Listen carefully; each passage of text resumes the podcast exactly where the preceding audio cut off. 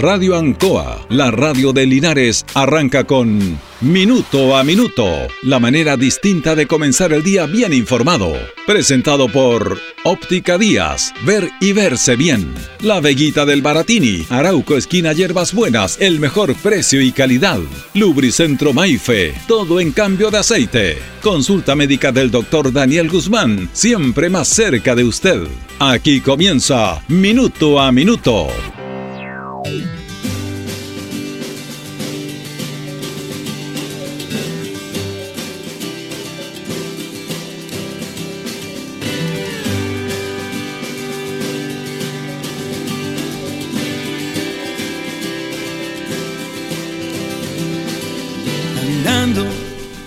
Dentro de la sociedad chilena y de todas las sociedades del mundo, hay personas que se integran y que destacan, que buscan la manera de que las cosas sean mejor, no solamente en el aspecto personal, sino que a través del desarrollo personal poder colaborar y trabajar por el bien de todos o de la gran mayoría, en los distintos ámbitos en los cuales se desenvuelven. En el ámbito de la salud, de la educación, del deporte, de la cultura, de los temas sociales, de las políticas públicas, en el ámbito privado también, personas que le va bien y que eh, hacen fundaciones para apoyar a las personas. Todo eso es parte de la sociedad del crecimiento de un país.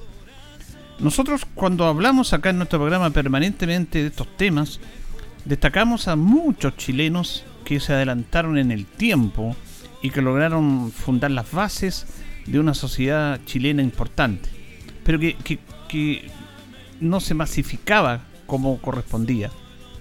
Muchos en el tema de la educación, de los profesores, de los políticos brillantes que tuvo Chile desde el siglo XIX en adelante, de personas que visualizaron y que hicieron algo como el Código Civil, por ejemplo, Andrés Bello, la creación de la Universidad de San Felipe, que era la primera universidad en Chile, después eh, ahora se llama Universidad de Chile, se llamaba San Felipe no por eh, que estuviera en San Felipe, en la ciudad, sino por, en honor al, rey Felipe de España. Y muchas personas, hablamos de Belantile Telier, por ejemplo, que fue un hombre notable, adelantado. Y, y, es bueno hacerlo porque en este aspecto, en los tiempos que vivimos, como que parece que eso es distinto, como que parece que las personas o las personas que tienen esas capacidades eh, van más en lo personal, en llevar un bienestar mejor de él y su familia y no piensan en una sociedad en la cual estamos todos insertos. Fíjense que me encontré el domingo pasado una entrevista del doctor Fernando Monquever Barros. Tiene actualmente 95 años.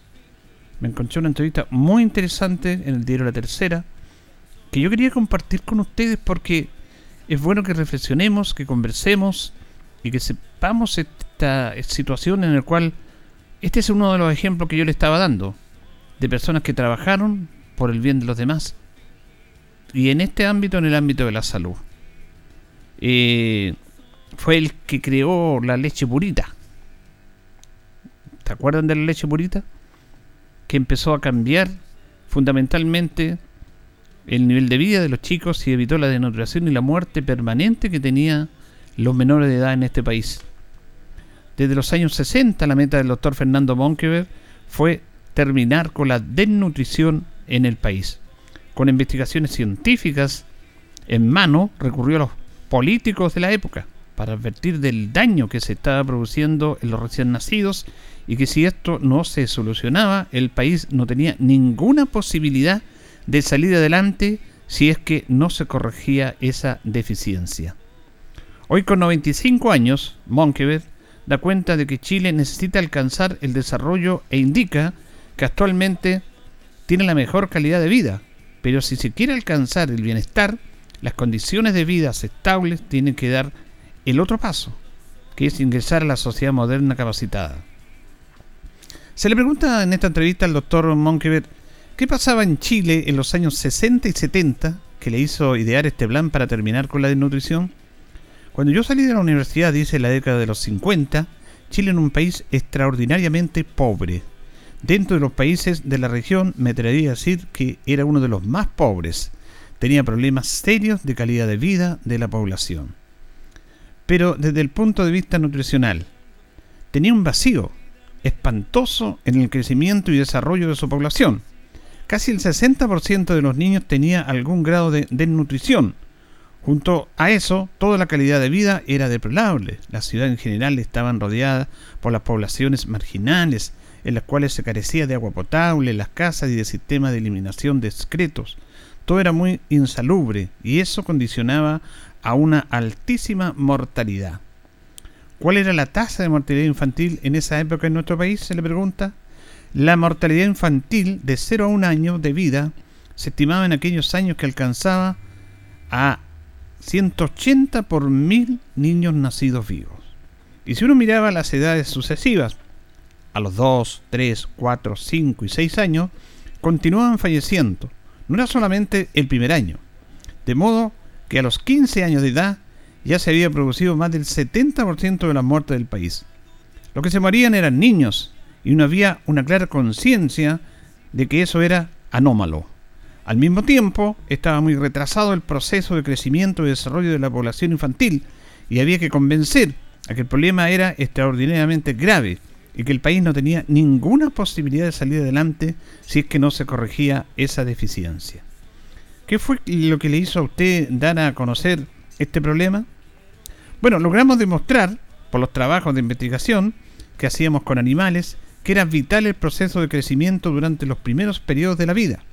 Hasta los 5 años era de una trascendencia enorme porque dejaba un daño irreparable para el resto de la vida, ya sea fallecer o vivir con precarias condiciones de vida en etapas superiores. Había que concentrar el esfuerzo de la prevención del daño. Si uno pensaba solucionar primero a los adultos los problemas, el asunto no se iba a solucionar. Había que comenzar con los nuevos chilenos, los que estaban naciendo. ¿Cuándo fue la primera vez que usted se acercó a una autoridad para hablar del tema? Durante todos los gobiernos que pude, desde Salvador Allende, con la conceptualización del problema, era moral insistir en las convenciones políticas a los planteamientos doctrinarios y para solucionar los problemas. O sea, capaz de preservar el daño o el país no tenía remedio. Ese era mi planteamiento en los primeros periodos. ¿Quién fue el primer político que usted lo escuchó en este tema? Eran distintas personas. Cuando estaba de candidato Allende, Tomic y Alessandri, tuvimos reuniones. Y desde ahí para adelante, cuando el candidato ha habido tratado de influir de esa forma de decisiones.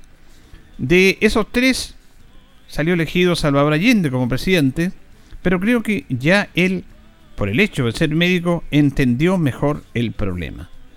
Los otros tenían otros planteamientos que posteriormente podían ser importantes, pero que no iban a modificar lo que estaba sucediendo hasta que no se pudiese permitir que el total de la población, o muy cercano al total, pudiera expresar su potencial generación.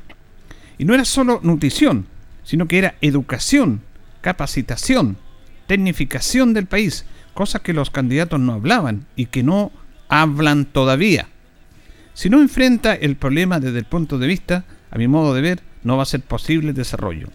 Algo ha logrado Chile, sin lugar a dudas, porque lo que era el año 70, hoy en día ha avanzado notablemente y se puede afirmar que está a la cabeza de los países en el proceso en desarrollo. ¿Por qué es tan importante la buena alimentación en los primeros años? Se le pregunta al doctor Monkever no es lo mismo que la falla en el aporte calórico, sea el niño pequeño que desde un adolescente, porque el metabolismo de los primeros periodos de la vida es muy intenso. Una guagua duplica su peso en 6-7 meses y la triplica al año. Para eso necesita un metabolismo muy intenso de los alimentos. Tiene que tener un porcentaje de proteína muy específico y muy alto. Un porcentaje calórico, que es tres veces superior al del adulto. Si a uno se expresa por lo, lo que tiene que ver con el peso, el metabolismo de un niño pequeño es tremendamente eficiente y requiere de 120 calorías por kilo de peso. Un adulto, un adolescente, requiere apenas de 30 calorías por kilo de peso. ¿Qué es la leche purita? ¿Por qué se le dio a los niños en esa época? La dificultad en aquella época era cómo llegar a las madres de esos niños. Si los niños no se manejaban solos en los primeros periodos de la vida, una de las formas era aprovechar la infraestructura que se estaba montando con el Servicio Nacional de Salud. ¿Cómo se logró? ¿Cómo se llegó a la madre? La primera medida fue descubrir algún incentivo para que la madre acudiera a los centros de salud primaria y la forma de conseguirlo era ofrecerle un incentivo para que la madre fuera. Y el incentivo fundamental que dio muy bien en el clavo fue la distribución de leche en polvo. Eso fue un hecho fundamental porque con la leche en polvo se pudo tener a disposición de la madre en el consultorio y que llegara mes a mes para que fuera conociendo qué cosas debían realizar para el desarrollo y crecimiento del niño o niña se le colocó un nombre a esa leche, la leche purita. ¿Cómo era el consumo de leche en Chile en esos años? Era muy bajo. Y había que comenzar con desarrollar la industria lechera porque había un poder de compra enorme del Estado para la leche purita, cuyo nombre purita incluso eh, tuviera esta leche en el mercado abierto para que la madre la aceptara y no creyera que era un programa para adquirir popularidad de un gobierno, sino que era un proceso básico de mejorar la alimentación durante los primeros periodos de la vida. Y se logró. Y lo fantástico es que, es que está cambiando Chile hoy.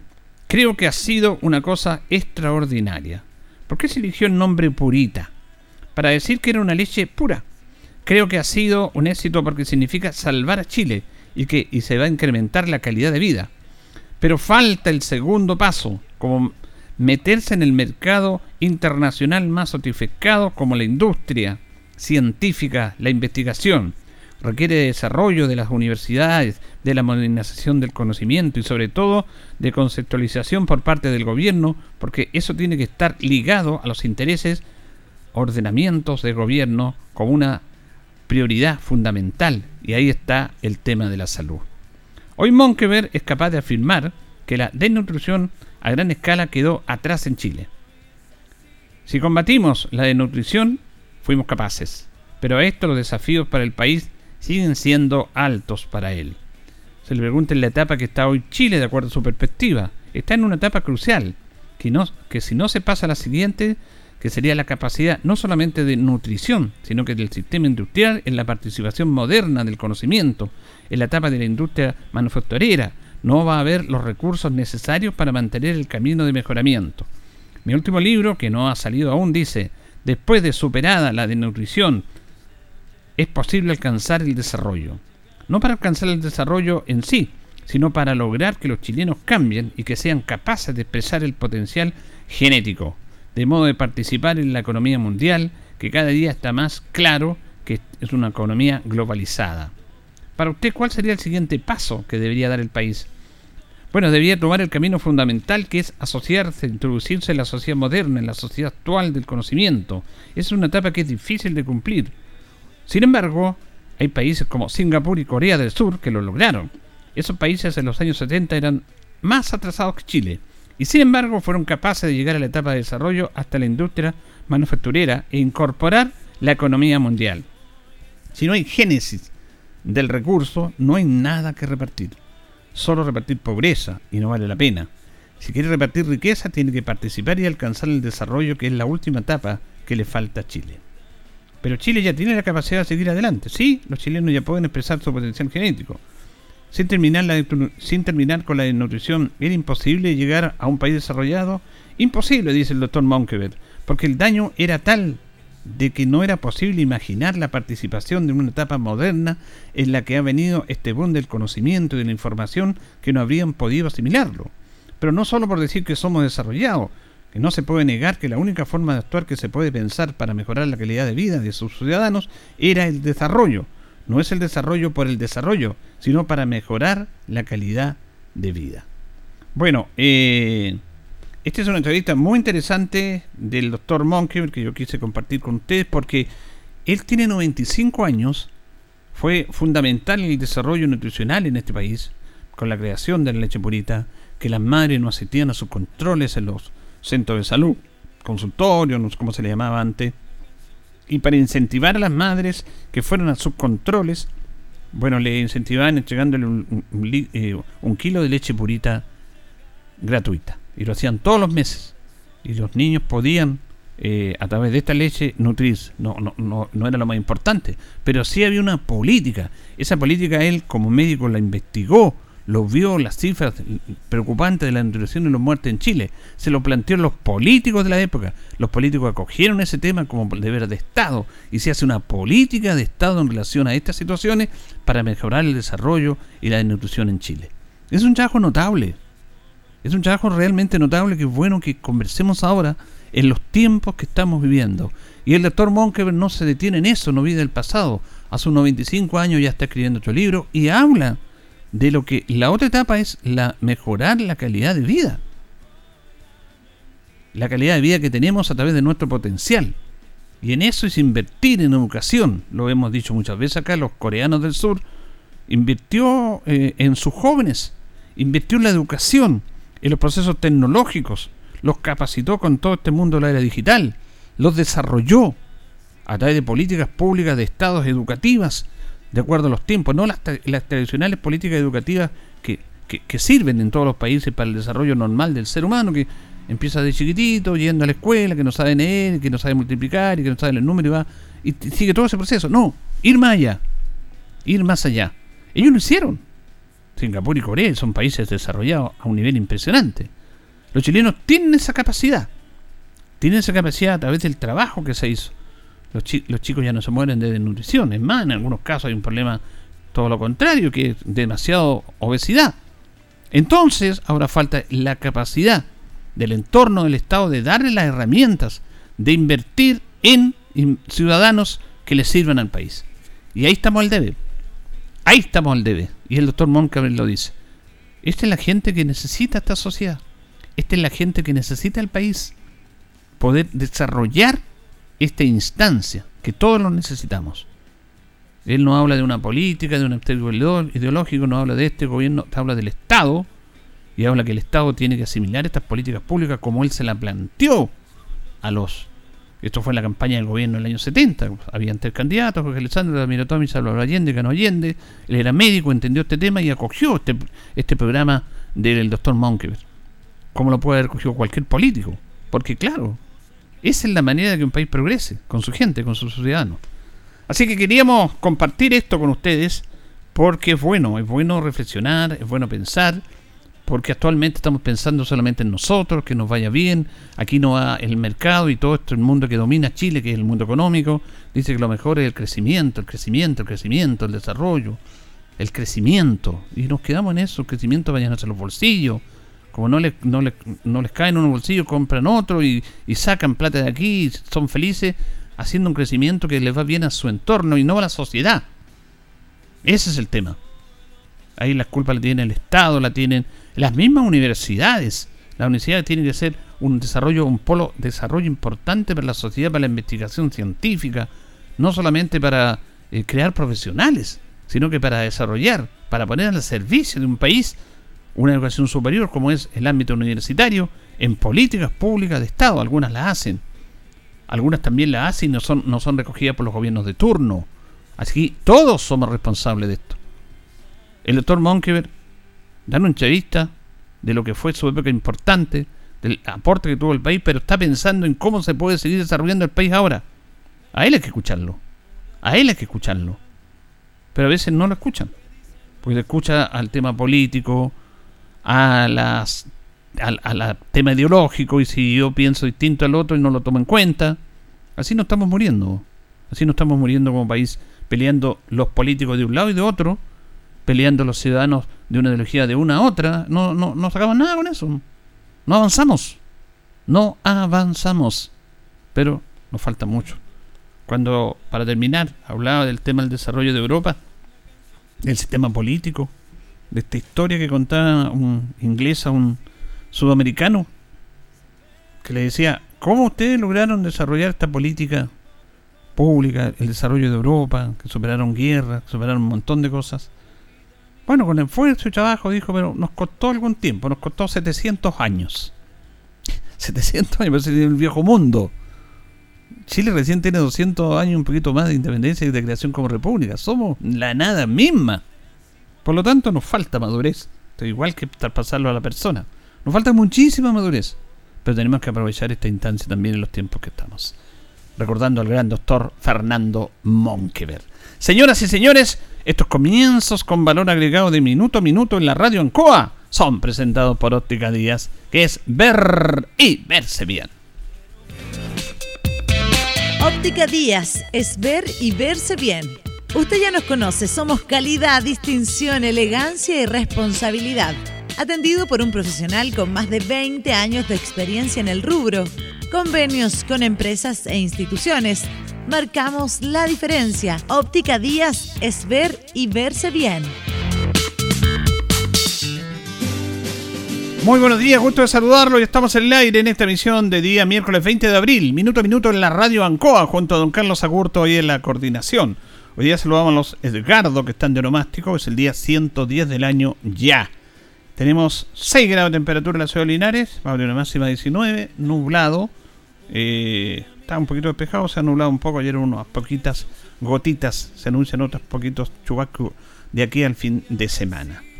Bueno, eh, Pernos Linares eh, nos presenta las efemérides. Pernos Linares Colo Colo 648 la dirección. La mayor y mejor surtido en pernos, tornillería, herramientas, pernos hechos a la medida, la variedad que usted quiera. También herramientas, marca Force, SATA y Total. Atención personalizada y cercana. Los esperamos de lunes a viernes de 9 a 14 horas y en la tarde de 16 a 18 horas.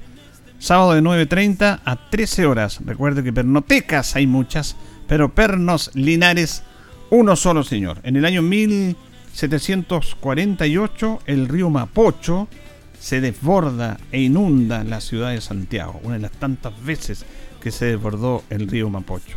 Año 1801, eh, solemnemente se rinden los primeros exámenes en la Academia de San Luis de Santiago, que fue la, la primera académica que logró formar a docentes en Chile. 1851, un motín cívico-militar estalla en las calles de Santiago, en oposición al gobierno de Bulnes y a la candidatura de Manuel Montt, que eran gobiernos conservadores. Aquí muere el coronel Pedro Urriola. 1912, a los 66 años, muere el pintor Pedro Lira, autor de telas tan importantes como La Fundación de Santiago, El Niño Enfermo y El Jardinero. Efemérides, un día como hoy, presentadas por Pernos Linares, Colo Colo 648. Vaya Pernos Linares, usted ya nos conoce, la mejor atención, el mayor surtido, el mejor precios. Pernos Linares. Vamos a ir con nuestros patrocinadores, don Carlos, y ya seguimos. Estamos en Minuto a Minuto en Radio Ancoa. Radio Ancoa. La mejor manera de comenzar el día informado. La consulta médica del doctor Daniel Guzmán siempre más cerca de usted. Se atiende por FONASA, ISAPRE, DIPRECA, CAPREDENA y particular. Se hacen lavados de oídos. El doctor Daniel Guzmán lo espera en Kutzmoller 333 frente a la plaza. Lubricentro Maife, todo en cambio de aceite. Le dejamos su vehículo como nuevo. Personal calificado, una atención cercana, convenios con empresas e instituciones. Maife, el lubricentro de Linares, ubicado en Esperanza 633, entre Lautaro y Yumbel. Óptica Díaz es ver y verse bien. Usted ya nos conoce, somos calidad, distinción, elegancia y responsabilidad. Atendido por un profesional con más de 20 años de experiencia en el rubro. Convenios con empresas e instituciones. Marcamos la diferencia. Óptica Díaz es ver y verse bien. También nos acompañan nuestros buenos amigos Panadería y Pastelería Tentaciones, la dulzura más grande, las mejores tortas, los mejores brazos de reina, variedad en empanadas. Estamos en nuestra dirección de Jumbel 579. Estamos en Facebook para que nos conozca más con todas nuestras ofertas, los mejores precios y la mejor calidad. Tentaciones, estamos para servirle. Bueno, ayer se vivió una jornada bien emotiva al mediodía en la biblioteca Pública Manuel Francisco Mensaseco porque se estaba celebrando, conmemorando los 53 años de vida de esta biblioteca. Y en este aspecto también hubo un homenaje o dos homenajes porque el Salón Auditorium de la biblioteca va a llevar el nombre a partir de ahora de Domingo Torres, destacado profesor, hombre que trabajó muchos años aportando a la biblioteca en el coro polifónico y una figura reconocida en la ciudad de Linares. Y también el segundo piso de la sala de la biblioteca básicamente para los jóvenes para los niños. Esta sala lleva el nombre, va a llevar el nombre de Ángela Guidi, que fue durante muchos años la bibliotecaria de acá de la Biblioteca Pública número 8 de Linares. Estaba en la familia, fue un momento muy muy emotivo y para resaltar uno el cumpleaños de la biblioteca número 53 y el homenaje a estas personas. Vamos a escuchar al alcalde Mario Mesa que se refiere justamente a esta ceremonia. Todo lo que existe hoy es porque comenzó alguna vez. Y esto es importante tenerlo presente con ocasión del mes del libro, hoy en abril, pero particularmente del 53 aniversario de la Biblioteca Pública número 8, Manuel Francisco Mesaseco de nuestra ciudad porque hemos querido reconocer en este mes aniversario, mes del libro y 53 aniversario de la biblioteca, a dos personas con las que en algún momento todo comenzó. Don Domingo Torres y la tía Ángela Guidi Hassi. Don Domingo Torres fue un tremendo profesor normalista, fundador de Batuco del Albiceleste, profesor normalista al sector del Nuevo Amanecer, que generó una impronta, un sello desde la cultura, el folclore, siendo fundador, entre otros, al coro polifónico Jesús González Campón. Coro polifónico que cumple 51 años, pero que en esta intersección de calle Max Jara con Manuel Rodríguez, en algún momento de la historia de nuestra ciudad se emplazó. Ya no está el coro físicamente, ya no está don Domingo Torres físicamente, pero con nosotros queda ese legado tremendamente maravilloso que hemos recogido en el salón de la biblioteca, en el primer piso, al fondo, ustedes encontrarán un salón maravilloso esta biblioteca que se denomina y que se denomina Domingo Torres. Y en el caso de la tía Ángela Guidi, bibliotecóloga, bibliotecaria para otros comúnmente conocida, durante 40 años. Yo en algún momento estuve en esa biblioteca, que no estaba acá, que estaba en Correos, para los que somos nacidos, criados o mal criados en Linares, y ella con su empatía, con su sonrisa, con su amabilidad, con su buen trato, recibió a cientos de niños como yo. por ellos, esta ceremonia es un homenaje a don Domingo Torres y a la tía Ángela Guidi, que ya no están. Nominando el primer piso con el nombre de la tía Ángela Guidi y el segundo piso con el nombre de don Domingo Torres. Pero además, esto es por nosotros, es por eh, el esfuerzo. Esta biblioteca física, eh, material e inmaterialmente está en el corazón de la gestión municipal. Está en el corazón de la gestión municipal materialmente porque es un edificio que es un lujo en la región del Maule y a nivel país. Está en el corazón de la gestión municipal porque contra viento y marea, contra esos molinos de viento salimos a pelear, inclusive con la oposición del mismo Consejo Municipal de autoridades parlamentarias de la región del Maule con la oposición de la Contraloría Regional, aquí está esta biblioteca. Y está en el corazón de la gestión municipal inmaterial porque nosotros creemos firmemente en la cultura como un vehículo promotor de las múltiples oportunidades del ser humano, del enriquecimiento del alma, del espíritu, como generador de masa crítica, de eh, una sociedad un poco más justa, libre y fraterna. Y desde la biblioteca, desde el mundo de los libros, nosotros estamos seguros que así como lo pensaron hace 53 años, insignes linarenses que llegaron a la ciudad le adoptaron esta ciudad como adopción, como don Manuel Francisco Mesa Seco. Hoy nosotros somos depositarios de esa historia y tenemos el deber moral de entregarle un mejor lugar para vivir a las próximas generaciones y para construir esa sociedad mejor. Esta biblioteca es un tremendo espacio para aquello. Bueno, ahí estaba el alcalde Mario Mesa ah, recordando esto y el, homenaje a las personas que fueron favorecidas. Vamos a escuchar a Viviana González. Viviana González es hija de Alejandro, Alejandra Guidi, Ángela Guidi, perdón, está ella, su familia, eh, importante esta, ceremonia, este reconocimiento. Escuchamos a Viviana González emotivo. Eh, como familia estamos muy contentos, felices, agradecidos del Consejo, del Consejo y también del Consejo Municipal y del alcalde. Eh, lo he reiterado siempre, yo creo que era un, reconocimiento justo y necesario para mi madre. Ella que trabajó mucho, luchó mucho porque esta biblioteca se levantara, sobre todo después del incendio. Y eso, nosotros como familia más que agradecidos y emocionados. muchas generaciones que pasaron por ahí, a lo mejor ahora usted no, no, toma la dimensión de lo que fue el trabajo. Muchas. A mí, a mí me pasa que con la gente que me encuentro ya de mi edad y, mucho más jóvenes que yo, ellos obviamente se acuerdan mucho de mi madre, de, la capacidad que tenía eh, para resolver los problemas que tenían los estudiantes en la biblioteca, eh, siempre cooperando con cariño, porque ella amaba su profesión. Eso es lo más importante, lo hacía con amor y con cariño y ahora todas estas generaciones están disfrutando de eso. Exactamente, exactamente. Así que, como le vuelvo a repetir, feliz y agradecido. Bueno, está parte de la familia acá también, ¿ah? Estaban las, nietas, exactamente el yerno y los hijos. Bueno, un hijo no pudo viajar porque se encontraba en Indonesia, él trabaja allá y no pudo eh, viajar. Y la otra hija tampoco pudo viajar por problemas personales, que es de último minuto. Pero ellos están al tanto de todo y bueno, se grabó todo para mandarle todas las imágenes y los videos. Sí, esto va a quedar para siempre. Para siempre. El legado de ella, lo más importante para nosotros que el legado de ella va a quedar para siempre. Bueno, y lo decía la autoridad, es importante la obra, el material y todo, pero lo importante son las personas, porque las personas en las ciudades, en los pueblos, hace todo. Claramente, claramente. Yo creo que mi madre construyó mucho eh, al, desarrollo de la cultura de Linares, tanto por la biblioteca como también por el lado de las amigas, del círculo de amigas de la biblioteca. Muchas gracias. Gracias a usted. Bueno, teníamos a Viviana González Guide, hija de la señora Ángela Guide, estaba muy contenta, muy emocionada con esta ceremonia que se vivió en el día de ayer, que mañana vamos a ampliar porque tenemos más notas que recordar ese momento que se vivieron ahí.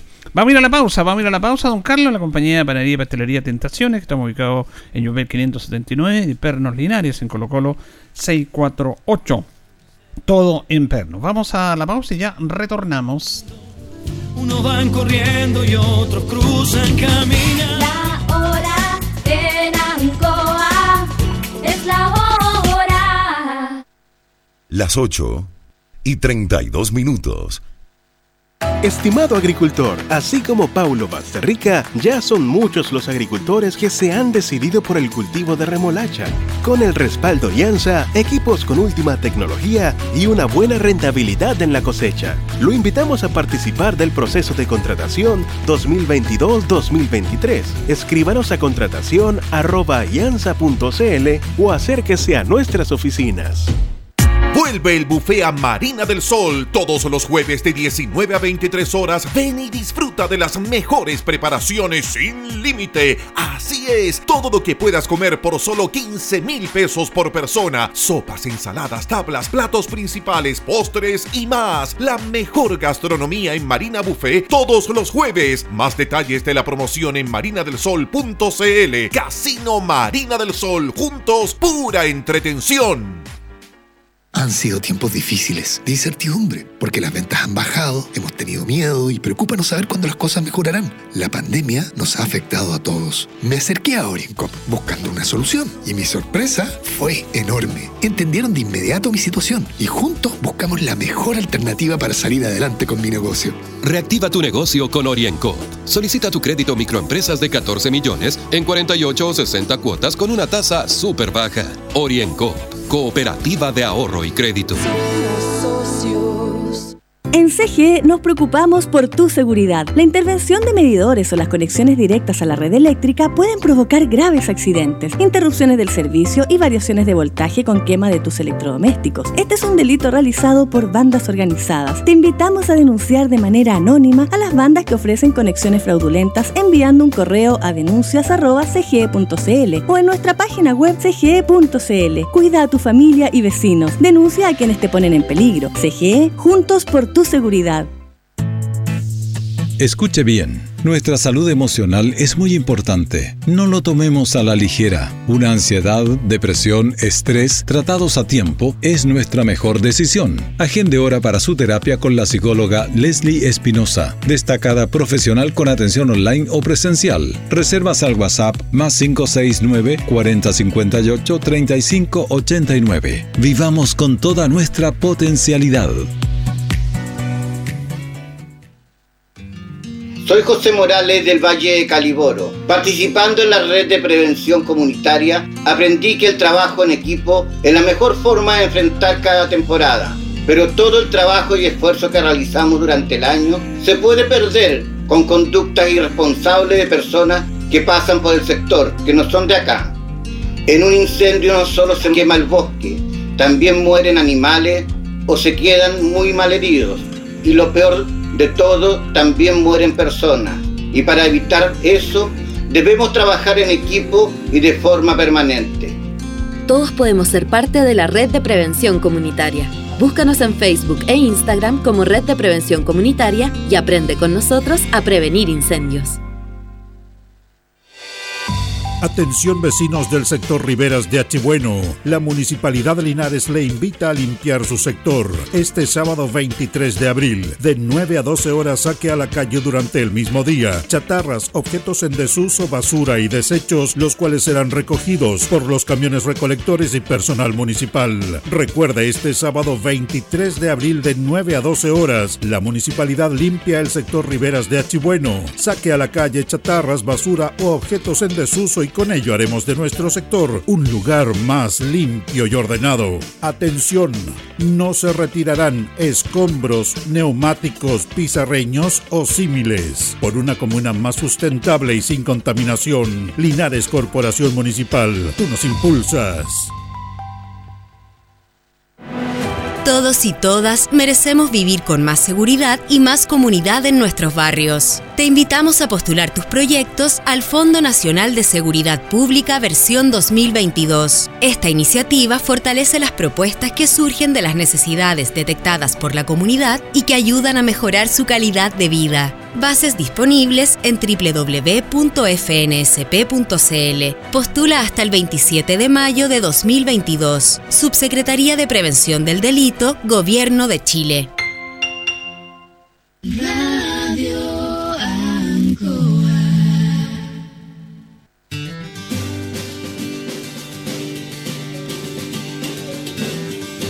Continuamos, continuamos en minuto a minuto en la radio Ancoa. Ya nos están separando eh, 19 minutos para las 9 de la mañana. Y vamos a establecer un contacto con la diputada de nuestro distrito 18, Paula Laura, que la tenemos en línea. Agradecerle este contacto con los auditores de Radio Ancoa. ¿Cómo está, diputada? Buenos días. Muy buenos días, Julio. ¿Todo bien? Y aprovecho de saludarte a ti y al auditorio de Radio Ancoa. Bueno, primero que nada queremos, este es nuestro primer contacto que tenemos, esperamos de muchos contactos porque nos interesa eh, que nuestra gente de nuestro distrito tenga la voz de nuestros parlamentarios. Primero preguntarle, eh, luego de ir a la contingencia, ¿cómo ha sido el proceso de instalación en, en, la Cámara? Porque ya era un poquito más de un mes. Sí, exactamente, llevo un poquito más de un mes. Y mira, para mí ha sido un tema de, adaptación como cualquier trabajo nuevo, pues donde uno tiene que, aprender, ver cómo funciona, yo soy muy cautelosa en eso, ir observando cómo funciona todo este tema, porque eh, sabemos también que esto de la cámara hay hartos que, que buscan figurar, entonces uno tiene que, que también ir viendo cómo funciona esto. Y por otro lado, aparte del trabajo eh, parlamentario, legislativo que uno hace en la Cámara, para mí ha sido importante eh, la gestión territorial. Mm. Entonces, este primer mes me he dedicado a fortalecer y armar mi equipo que está que ya estamos listos que es el equipo territorial que está trabajando en las distintas comunas del, Maule Sur. Claro, usted apunta un tema importante que tiene que ver con el reclamo permanente de los votantes de nuestras regiones, que dice que los, parlamentarios se olvidan un poco de la gente. Usted tiene claro eso y está, va a trabajar y fortalecer el trabajo en terreno con nuestra gente. Sí, exactamente. Y esa es la idea. Eh, nosotros ahora estamos tenemos una oficina en Linares y estamos abriendo otra en Parral eh, pero eso, bueno, es lo que alcanza, ¿cierto?, con, con los presupuestos, los recursos, pero eso no significa que no estamos presentes en las otras comunas. Mi equipo se está moviendo harto también en retiro, trabajo eh, con una trabajadora social, ayer estuvieron en, en eh, Cauquenes, por lo tanto estamos muy presentes en todas las comunas, por supuesto cuando yo estoy acá en, en Valparaíso. Claro. Ahora, eh, quería preguntarle también, eh, usted apuntó un tema no menor que tiene que ver con la exposición y la figuración de los parlamentarios. Por eso a nosotros nos interesa tener la voz de usted, pero con temas serios. Pero hay otros parlamentarios que les gusta la farándula, que están en los matinales, que hacen escándalo, que hacen eh, cualquier cosa para aparecer en la tele. ¿Cuál va a ser su política? No sé si me entiende lo que le estoy preguntando en eso. Tal, cual, Julio. Y, y eso es una realidad ¿qué me interesa a mí? A mí me interesa no ser la que más sale en los matinales, la que más sale en la televisión, sino hacer un trabajo responsable y tomar medidas, acciones que realmente sean de ayuda para lo que necesitan eh, las personas y especialmente las personas del Maule Sur en mi caso, que son quienes me eligieron para estar acá en el Congreso. Y en ese sentido yo no voy a hacerle que estar en todos los matinales, no, no es ni política, sino como dices tú, estar en medios donde yo pueda informar un trabajo serio, que realmente sea eh, representando a las personas, escuchando cuáles son sus necesidades. Ahora, dentro de esta nueva instalación del Congreso, y ya se fue fuerte el tema del debate para hablar de la contingencia, diputada, el día lunes se efectuó esta larga y maratónica jornada en relación a los retiros, el retiro planteado por los parlamentarios, el quinto retiro y el, retiro acotado por el gobierno. Fue muy intensa esa jornada, usted fue claro que votó en contra, a favor del quinto retiro y en contra del proyecto del gobierno. ¿Cómo fue esa jornada y por qué votó de esa manera usted? Fue una jornada súper larga, Julio, partimos de las 3 de la tarde y estuvimos hasta pasado las 11 de la noche. Eh, claro, para que nuestros auditores entiendan bien, que yo creo que ya la mayoría lo sabe, habían dos proyectos, ¿cierto?, de retiro el 10%. Uno, que es el que presentaron los parlamentarios hace tiempo atrás, que es el retiro del 10% universal. ¿Eso qué significa? Como los retiros anteriores, que podían sacar su 10% y utilizarlo lo que ellos quisieran. Ese fue el proyecto que yo aprobé y ya te voy a dar mis razones. Y por otro lado está el proyecto del 10% que presentó el gobierno del presidente Gabriel Boric, que era un proyecto del 10% acotado, es decir, que solamente la plata que sacaron las personas se podía usar en algunos fines determinados, no se podía usar en lo que las personas estimaran pertinente. Y dado eso, que a mí no me parece prudente que el gobierno obligue a las personas en qué gastar su plata, yo lo rechacé. Pero aprobé, aprobé el proyecto del 10% universal porque considero que es necesario que las personas tengan cómo paliar todo lo que hemos sufrido por estallido social, pandemia, dado que el gobierno no ha entregado medidas concretas al bolsillo de las personas. Y en segundo lugar, y no menos importante, que yo creo que muchos chilenos estamos con incertidumbre, cierto temor respecto a qué va a pasar con nuestros ahorros, porque no ha sido capaz el gobierno ni la convención en asegurar que no nos van a quitar nuestros ahorros, es decir, que no van a ser expropiados. Esa fue la razón por la cual yo lo aprobé, que lamentablemente este proyecto y el de gobierno también fueron rechazados en la votación en la Cámara del día lunes.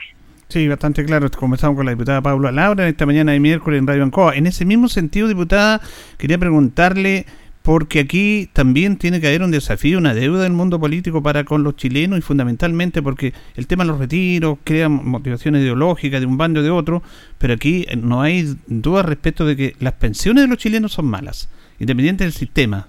Entonces, Aquí tenemos que trabajar con una reforma previsional seria y que las reformas y que las pensiones sean decentes para los chilenos. Me imagino que eso lo usted tiene claro y eso es lo que tiene que hacer el mundo político actual, mejorar las pensiones de los chilenos y buscar la fórmula para hacerlo.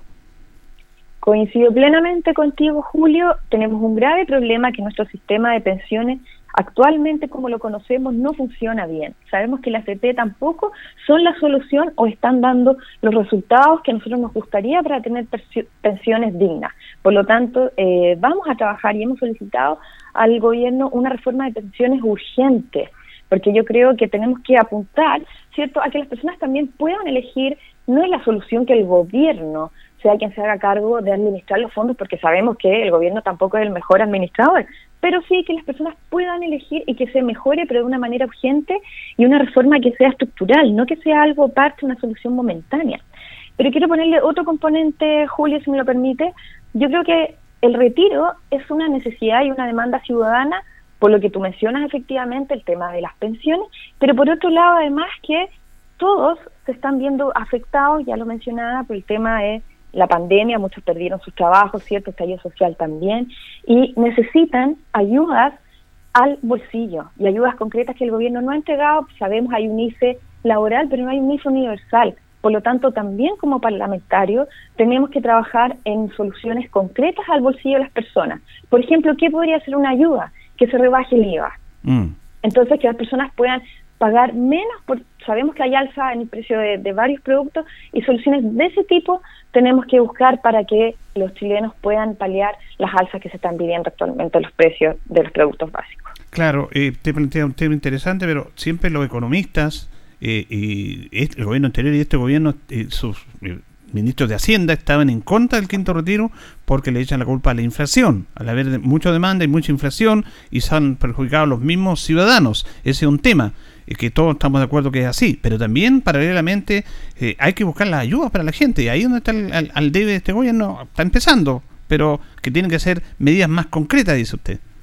Exactamente, sabemos que es una realidad el tema de la inflación, que son distintos factores los que los que influyen.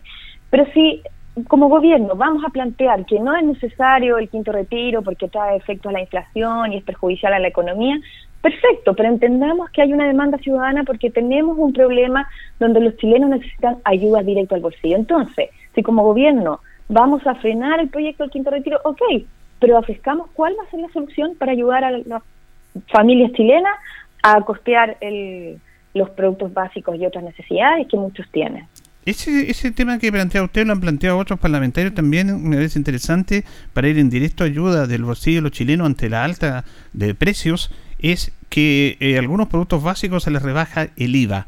¿Cree usted que pueda darse curso, que se pueda conversar y que pueda ser un planteamiento serio para ayudar al bolsillo de los chilenos? Yo creo que es la, la manera, la solución que tenemos que plantear en día de hoy. Porque ya hemos visto que no va a ser la solución seguir tramitando un sexto, un séptimo, un octavo retiro del 10% y vamos a perder Mm, tiempo exacto. y los chilenos no pueden esperar. Por lo tanto, más allá de si la solución es rebajar el IVA, hay que buscar una canasta, una, una serie de medidas en conjunto que podamos plantear al gobierno y que el, el gobierno tramite con, y el Parlamento, por supuesto, con urgencia para que podamos eh, tener estas soluciones para todas las familias chilenas. Le quería preguntar también en relación a las medidas que ha tenido el nuevo gobierno en el plan, continuamos en el plan paso a paso cuidándolo del nuevo gobierno de Sebastián Barrio y su Ministerio de Salud. ¿Qué le parecen estas medidas que se han planteado y además eh, la flexibilización del uso de la mascarilla? Que creo que hay un problema comunicacional, no se ha comunicado muy bien cómo y cómo debe ser eso, temas comunicacional que son importantes, aprovechando que usted fue Seremi de Salud eh, de la región metropolitana y que tiene experiencia en este tema. ¿Cuál es su opinión respecto a esto? Mira, Julio, te voy a hablar con dos perspectivas. Como ex seremi de salud, que me tocó enfrentar el inicio de la pandemia y todo el punto más álgido, y como ciudadana también. Yo creo que el gobierno ha presentado muchas modificaciones al plan paso a paso que han sido confusas. Y lo más importante es que la comunicación de riesgo, que es el concepto que Mm. se usa para informar oportunamente y de manera clara a las personas, tiene que ser el pilar fundamental si uno va a hacer algún cambio. Respecto al punto específico del uso de mascarilla, yo creo que estamos en una situación epidemiológica que nos permite flexibilizar, nos permite flexibilizar y dejar de usarla, por ejemplo, en los espacios abiertos, que es lo que ha planteado este nuevo plan paso a paso. Pero hay muchas dudas, muchas inquietudes, por ejemplo, ¿se puede sacar la mascarilla en los recreos en el colegio? Porque además este plan paso a paso dice se puede sacar la mascarilla en lugares abiertos, pero cuando se pueda estar más a, eh, a más de un metro de distancia entre personas, claro. Entonces hace que esto quede a criterio de cada persona y sea confuso. Por otro lado, aparte el tema de la mascarilla, que a mí me parece bien flexibilizarlo porque tenemos que ir volviendo a la normalidad, porque tenemos que acostumbrarnos a vivir con el COVID-19, este nuevo plan paso a paso también plantea escenarios, plantea escenarios de bajo impacto, medio impacto, alto impacto y además plantea fases. Entonces, una serie de cosas que son confusas y que a mi juicio no se ha informado bien a la ciudadanía respecto a cómo se implementa esto y cómo funciona. Claro, interesante porque aquí hay varias vocerías, la gente se confunde, lo que dice el gobierno, lo que dicen los médicos también, los especialistas que también corren con colores propios ¿ah? en, ese sentido, y la gente se, se desubica un poco hacia dónde va, por eso es lo que dice usted, la comunicación es fundamental, que tiene que ser clara y precisa en este tema, sobre todo el tema tan importante como cuidar la salud de todos. Tal cual, Julio. Y otro tema, aprovecho aquí a hacer un llamado. La vacunación ha bajado mucho, ha bajado mucho. Y aquí yo aprovecho de hacer el llamado a todas las personas que se vayan a vacunar con sus dosis de refuerzo, porque las vacunas pierden su efectividad. Por lo tanto, no es suficiente tener solo la primera y segunda vacuna. Después de cierto tiempo de meses pierde efectividad, por lo tanto hay que ir a vacunarse con la dosis de refuerzo. Ya ha bajado mucho la cantidad de personas que lo han ido a hacer. Y aquí también quiero hacer un llamado eh, al gobierno, es decir, hay que informar, hay que hacer el llamado y transmitir la importancia a las personas que se sigan vacunando para que podamos continuar teniendo este favorable panorama epidemiológico y tengamos mayores libertades, ¿cierto? Como ha sido la flexibilización del uso de mascarillas. Claro, aquí, aquí se da algo tradicional en la sociedad chilena que nos relajamos, ¿ah? De repente tenemos que andar con el látigo, como se dice, pero nos relajamos, bajaron las cifras. Ya, y, y ¿Piensa usted que ese relajamiento ha perjudicado el hecho de que la gente se siga vacunando? Eh, sí, de todas maneras, pero ahí también creo que es rol y labor de las autoridades de salud, de los actores de salud, de, aunque sea repetitivo, pero hacer el llamado, estar ahí frente a los medios de comunicación, vaya a vacunarse por este y otro motivo, informar cuáles son los puntos de vacunación, en qué horario, y ahí vuelvo al punto, la comunicación es lo primordial, estar informando a la ciudadanía, porque va a pasar, es normal en el ser humano que nos vayamos relajando, porque ya llevamos más de dos años con esto. Pero ahí están las autoridades de salud. Tienen que ser fuertes en el tema de comunicación y claros, por supuesto. Bueno, y para ir ya finalizando, se nos da tiempo rápidamente, preguntarle, hay un hay una hay, un debate ahí y la posibilidad que han planteado algunos parlamentarios de que el día eh, 1 de mayo, que es festivo, que el día del trabajo que cae día domingo, como día, día, día lunes 2, plantearlo como feriado. ¿Se va a levantar esa emoción? ¿Qué posibilidad de usted que se levante esa emoción y qué posibilidad de que pueda ser efectivo o no? Considero que, que, cada vez que un feriado toque un día domingo no podemos estar legislando para cambiarlo. Yo creo que, que, que, los parlamentarios, los legisladores estamos ahí para trabajar y poner nuestro esfuerzo y dedicación en temas mucho más fundamentales y de impacto eh, en beneficio de, todas las personas, más que estar legislando por cambiar un feriado o no. Mm. Y esa es una solución parche también. Quizás sería más, más prudente presentar una iniciativa legislativa que quede modifica, que modifique que cuando un feriado caiga un domingo se adelante o se postergue para el día posterior, pero no estar legislando cada vez que un feriado cae un día domingo. Y además que mucha gente, que, que, ya, perdón Julio, aquí, aquí me detengo, mucha gente que tiene, por ejemplo, programado citas al doctor este, este 2 de mayo y otras cosas, sin saber que este día puede ser feriado o no. Por lo tanto, creo que, que no es una buena iniciativa. Sí, y finalmente le, quiero preguntar, ¿en qué comisiones está usted en la Cámara? ¿Qué comisión está integrando? Tuve la suerte de, de, poder elegir mis comisiones y elegí estar en la Comisión de Agricultura y la Comisión de Ciencia y Tecnología. ¿Y por qué? Porque el Maule se vive de la agricultura, es el motor de la economía. Sin yo ser experta en agricultura, pero yo quiero ser la voz de la agricultura para todos, principalmente nuestros pequeños y medianos agricultores. Y ciencia y tecnología, ¿por qué? Porque va muy de la mano. Con la crisis hídrica necesitamos soluciones tecnológicas como, por ejemplo, tecnificación del riego. Y otros temas como la conectividad, que es pésima en toda nuestra región, y por eso decidí eh, formar parte de estas comisiones. Sí, me parece bien. Le queremos agradecer este contacto a la diputada Paula Labra con los auditores de Minuto a Minuto en la radio en Coa en esta mañana de día miércoles. Gracias por este contacto, que esté muy bien. Muchísimas gracias a ti, Julio, y aquí vamos a estar informando a todos los auditores de Radio Ancoa. Que tengan un lindo día. Muchas gracias. Bueno, ahí teníamos entonces a la diputada Paula Laura en este contacto con los auditores de Minuto a Minuto en la radio Ancoa. Eh, para ir conociendo un poco la voz de nuestros parlamentarios referente a temas inherentes a su trabajo. Ella le explicó por qué su votación. Eh, ya. Eh, porque eh, su votación votó a favor del quinto retiro y en contra del retiro acotado, dio sus motivos, obviamente tal, eh, respecto también a, a, otros temas que tiene que ver con eh, el tema de esto del feriado, ¿ah? porque se va están planteando algunos parlamentarios de que como el día 1 de mayo cae domingo, que el día lunes 2 sea festivo. Eso lo están planteando y eso yo creo que es una iniciativa. Yo creo que eso va a funcionar. Eh, no sé, pero va a funcionar en el sentido que van a presentar esta, esta moción parlamentaria y la verdad es que es, bien especial. El tema de los fondos expropiables también, ¿ah? Y aquí me está queriendo nuestro amigo Cristian, le agradecemos este, este aporte que nos está eh, entregando. Tiene que ver con que los, los fondos estos fondos de pensiones no van a ser expropiados, se ha dicho un montón de veces, pero hay un grupo que dice que sí, y ahí la, ciudadanía se confunde un poco también. ¿ah? Por eso es bueno tener claro la perspectiva referente a esos temas que tienen que ver básicamente con lo que está trabajando la Convención Constitucional. Bien, nos vamos, nos despedimos, ya nos llegó la hora, nos vamos a reencontrar, si Dios así lo dispone, mañana. Le agradecemos su sintonía a don Carlos Agurto ahí en la coordinación. Mañana nos reencontramos. Que pasen bien fingir, no voy a mentir. Tan solo es así. Soy el mejor. Radio Ancoa 95.7 presentó Minuto a Minuto. Noticias, comentarios, entrevistas y todo lo que a usted le interesa saber. Minuto a Minuto. Gracias por su atención. Las opiniones vertidas en este programa son de exclusiva responsabilidad de quienes las emiten y no representan necesariamente el pensamiento de Radio Ancoa de Linares.